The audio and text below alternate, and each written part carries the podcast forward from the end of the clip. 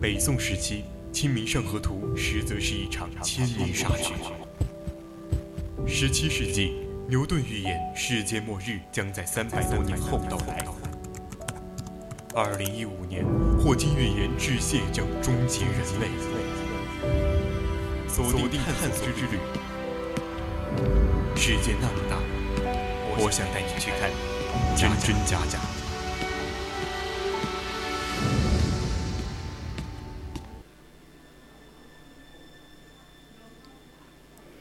青春调频与您共享，这里是 VOC 广播电台《百科探秘之探索之旅》，我们将与你探索古今中外未解之谜。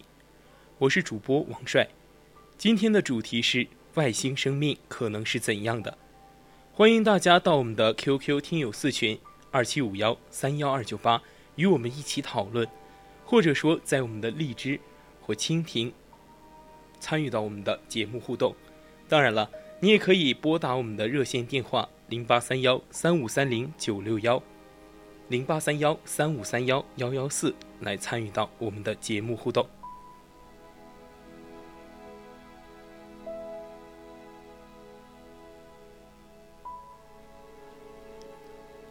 识别地球之外的生命并不那么容易，如果那个地方的生命组成不是我们熟悉的材料，就会更加困难。在一九六七年科幻电视剧《星际迷航》中，科克船长和他的船员调查了加纳斯六号星上的神秘谋杀者。那是一个名叫奥尔塔的岩石怪物，被界定为有生命的外星生物，与地球上的碳基生物很不相同。在地球之外寻找生命的科学家被称为天体生物学家。对他们来说，摆在面前的首要问题是给生命确立一个基本的定义。这样，当人们遇到外星生物时，他们就能毫不犹豫地向世人宣布，他们是生物体。美国密歇根州立大学的理论物理学家克里斯多夫·阿达米就是这样一位界定生命定义的科学家。阿达米也有他的硅基生物。他亲眼看着它们演化和发展，但这个生物不是真实的，而是一个计算机模拟的东西。阿达米说：“识别生命的时间很容易，如果你发现有什么东西在你身边晃来晃去，你就能很容易地判断它是不是生命。但另一种可能是，人类遇到的第一批外星生命，并不是小绿人。”而是拥有某种颜色或者根本没有颜色的微生物。这样看来，科学家首先得弄清楚的是，他们要怎样识别外星生物。如果那些生物不是我们熟悉的，那就真的很困难了。于是，人们提出了一些区分生物与非生物的基本标准。许多人坚持认为，任何生命。包括外星生命，都必须具备某些共有的特性，例如活跃的新陈代谢、繁殖和进化等。另一些人则主张，生命必须拥有足够大的细胞来容纳由蛋白质制造的核糖体。然而，这些定义很可能过于严格。美国科罗拉大学博尔德分校的卡罗尔·克莱兰德说。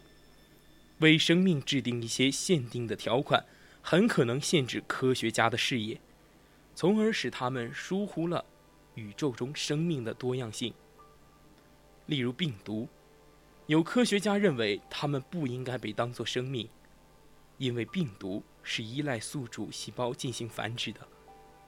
但阿达米认为，病毒是生命，应该是确定无疑的。阿达米说。病毒不携带它们生存所需的所有东西，但我们也是这样。他认为病毒能够将遗传信息从这一代传递给下一代，这才是最重要的。他强调说，生命是一种自我复制的信息。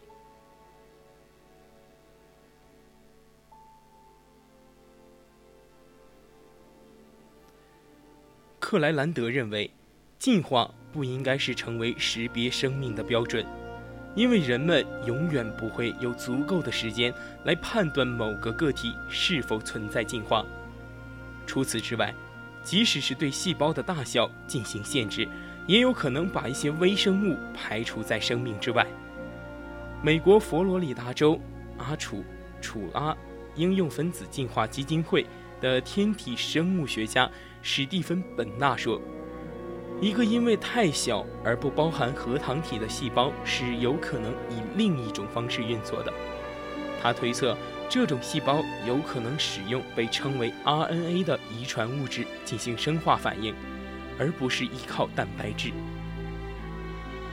这样看来，对生命来说，至少细胞是必要的，因为它们得将一个有机体到另一个有机体分割开来。但阿达米说，粘土层也可以做到这一点。克莱兰德甚至认为。生命可以作为化学反应的一部分而存在。这种化学反应根本不需要任何分隔。这种观点虽然只是猜想，但如果外星生命真的出现，它就有可能成为对认识非同寻常生命形式大有补益的说法。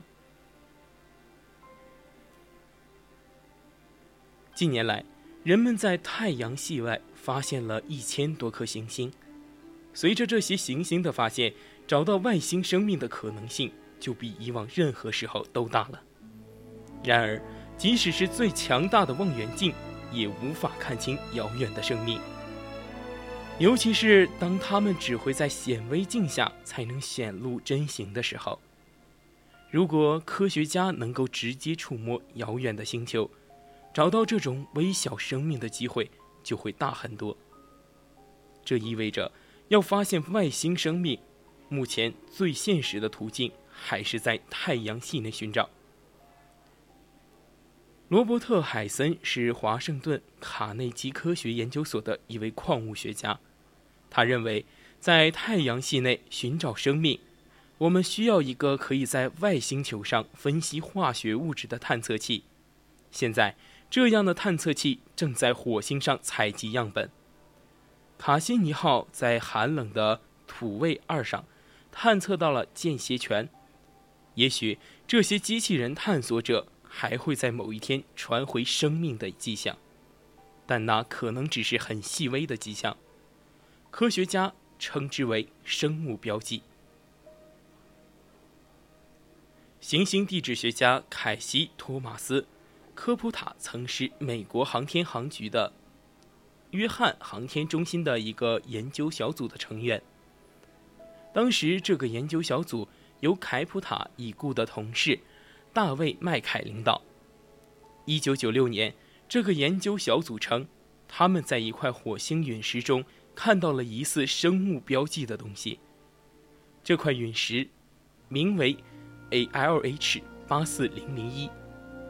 是一九八四年在南极洲的艾伦艾伦山冰原上找到的。他们发现，那镶在陨石中的碳酸盐小球看起来有点像地球上的微生物。科普塔还发现了微小的磁铁矿晶体，与小球重叠，这些晶体看起来和地球上某种细菌制造的晶体很像。他们得出最后结论。这块陨石是一件火星生物的化石。然而，其他科学家并不同意他们的说法。批评人士说，那些小球晶体也有可能通过其他的过程形成，并非一定是生命的结果。火星生物化石的观点没有得到科学界的认同。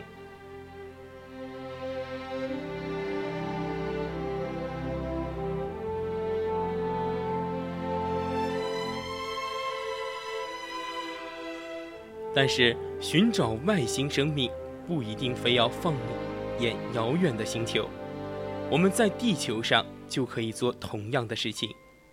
克莱兰德提到了一种名为沙漠清漆的东西，它们是一些岩石向阳面在极端干燥的气候下产生的暗斑。一些科学家认为，某些细菌或是真菌可能是这些暗斑的始作俑者。令人不可思议的是，一些微生物可以从这些岩石中吸取能量，并且利用这些能量制造坚硬的外壳。这种生物将铁和锰粘在粘土和硅盐酸的颗粒上，从而产生了氢气。但奇怪的是，一些科学家试图在实验室里使用真菌和细菌。来重现这种氢气，但是他们都失败了。土卫六上的生命可能存在于一种含氮的结构中，这是一位艺术家描绘的那种病毒大小含氮粒子。在野生环境中，这种氢气用了几千年才最终形成。有人认为，如果微生物在此过程中创造了某种东西，这样的速度就太慢了。但克莱兰德反问道：“我们怎么确定它就太慢呢？我们惯于假设地球上的生命以某种速度生长和繁衍，但有些不活跃的生物可能会生长得非常缓慢。为了找到生命，并且正确的进行分类，科学家将目标。”转移到一些非同寻常的事物上，海森就做着这样的工作。他利用矿物方面的信息寻找生命。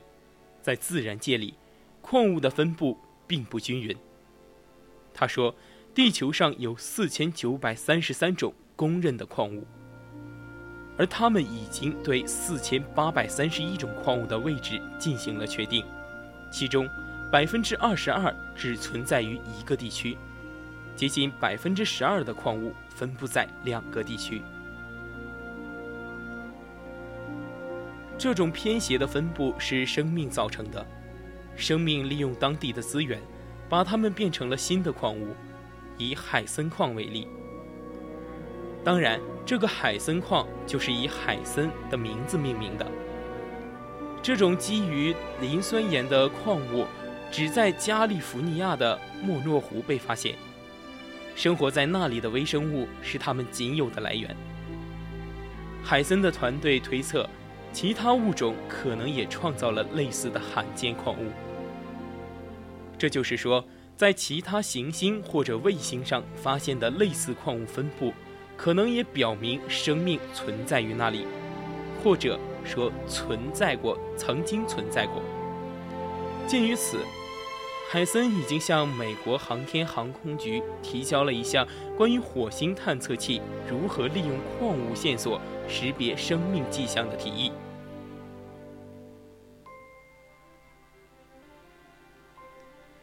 火星曾经是湿润的，它现在可能还有少量的液态水，这表明它曾经有可能承载过生命。本纳甚至认为。正是火星把生命带到了地球。当然，这个想法能否站得稳脚，还要看人们是否能在火星上再次找到生命。不过，本纳似乎并不担心。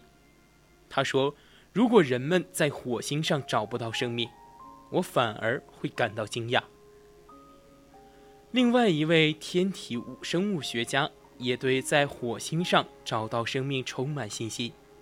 他就是美国华盛顿州立大学的德克·舒尔茨·马库奇。他相信，现在的太空任务已经很容易地把宇航员送上火星，这样人们就能证明此前一些猜想了。马库奇开玩笑说：“如果有人利用显微镜看到了微生物，看到它就在那里摇动和摆动，那人们就不得不相信事实了。”但在更加遥远和陌生的地方发现生命，可能就非常困难了。目前，这样的地方主要是指木星和土星的卫星。科学家们已经把目标锁定在木卫二和土卫二上，普遍认为它们在冰冷的外壳下都有一个液态的海洋，而液态水正是人们认为的支持生命化学反应所必须的条件。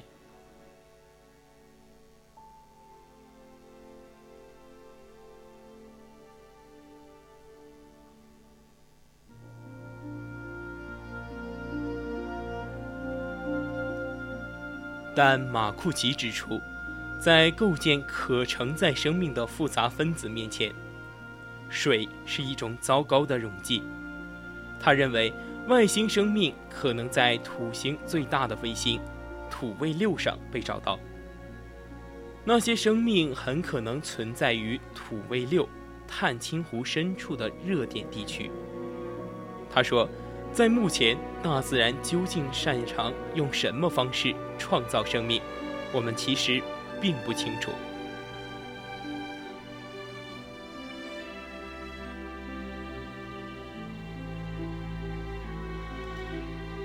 但科学家知道，在土卫六上，最大的挑战其实是极寒。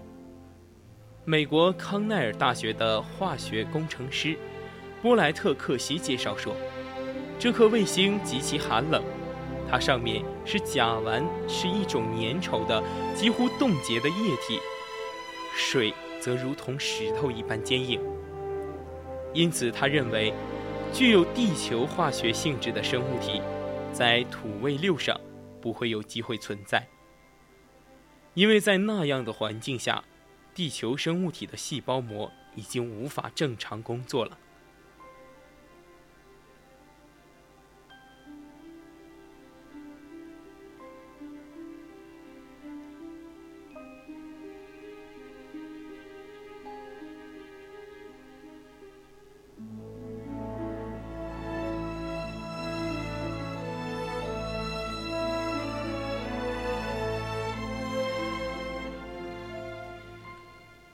克兰西及其同事模拟了土卫六上的环境后发现，某些短尾分子会自发地形成稳定的气泡，而那种气泡就是具有类似细胞膜的功能。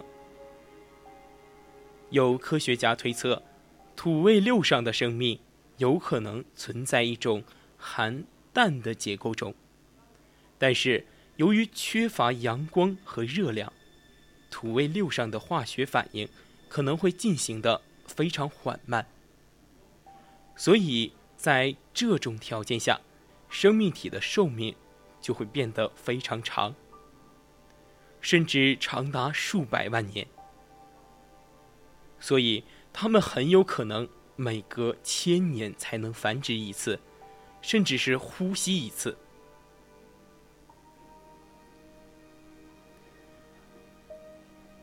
克兰西预测，既然有这么多可能，在太阳系有些行星和卫星上找到生命，就是有可能的了。不少研究人员乐观地认为，外星生命其实是可以找到的。将来，天体生物科学家很有可能就与他们面对面，并且说出他们是什么。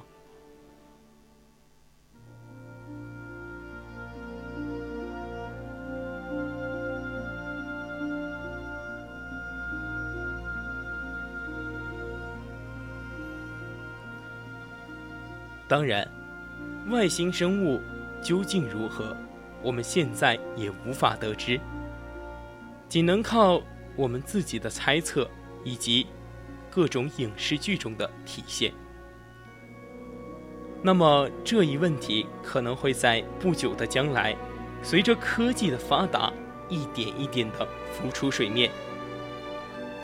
也许在不久的将来，我们可能。会和这些外星生物面对面交流，或者是交谈。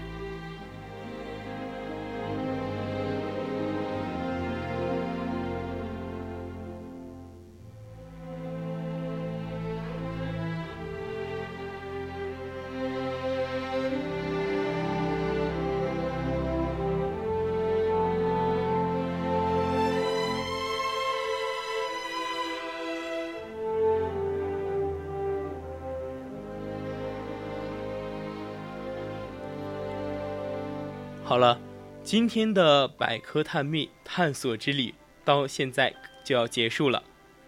我是主播王帅，我们下期再见。